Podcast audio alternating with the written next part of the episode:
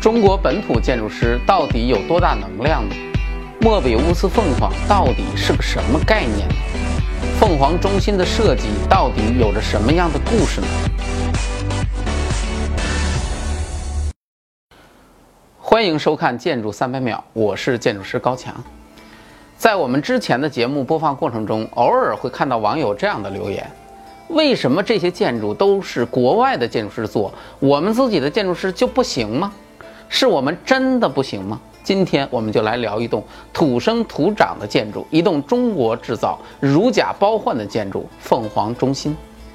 凤凰中心位于北京朝阳公园的西南角，它的全名叫做凤凰国际传媒中心。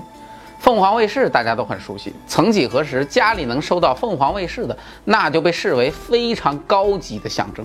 因为那是来自香港的节目，总觉得能从里面看到一些我们不该看到的内容。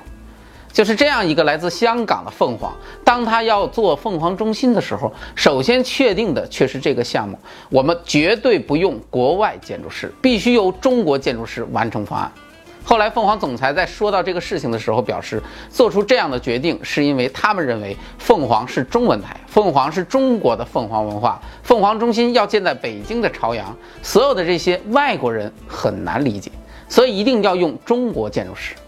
后来经过了国内的方案竞标，最终选定了北京院总建筑师邵伟平提出的现在这个方案。这个方案最大的亮点就是提出了莫比乌斯环的设计理念。莫比乌斯环是一八五八年德国数学家莫比乌斯和约翰李斯丁发现的一个神奇理论。简单理解就是把一根纸条扭转一百八十度后，两头再粘接在一起。这个时候你会发现，在这样的纸带上行走，那是一个没有尽头的旅程。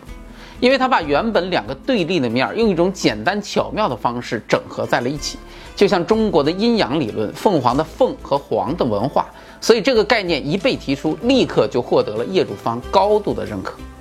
那么为什么要提出这个环呢？其实这也源自于对建筑功能的一个分析。由于凤凰中心的功能组成主要是由高层办公和演播工艺两个板块组成，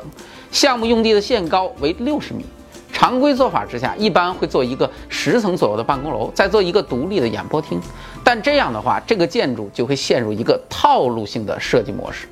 比如一个矮胖的办公楼和一个短粗的演播厅。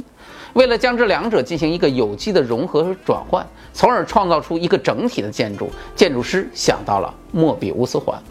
因为这个环的精髓就是融合和转换。由于加入了环的概念，就出现了常规设计中不会出现的空中连廊，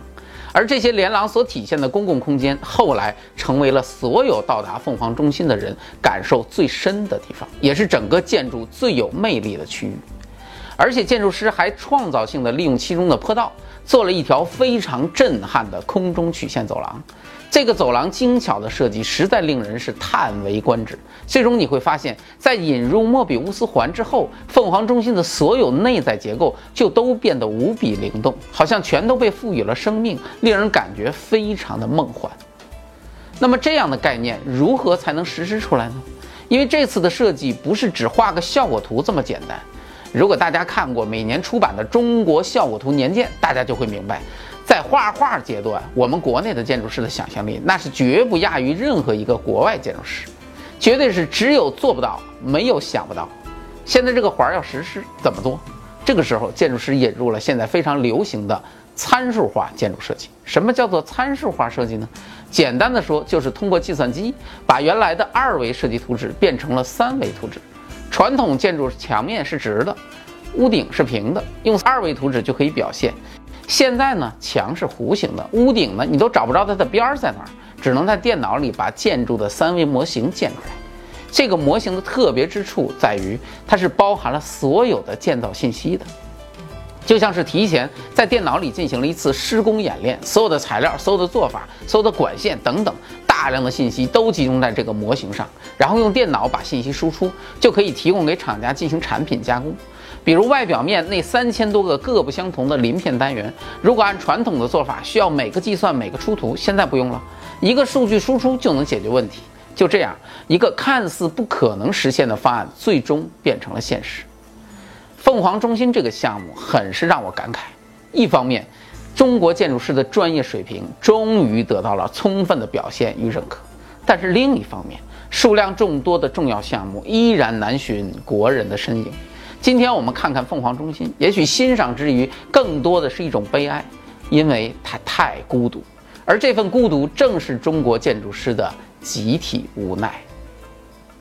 注意，强词有理第二季正在紧张筹备中，欢迎大家投稿。投稿方式：发送您想了解的中外建筑到我们的公众号“强词有理”，您就有机会赢得节目组准备的纪念奖品。详情请参见单独发布的有奖征集通知。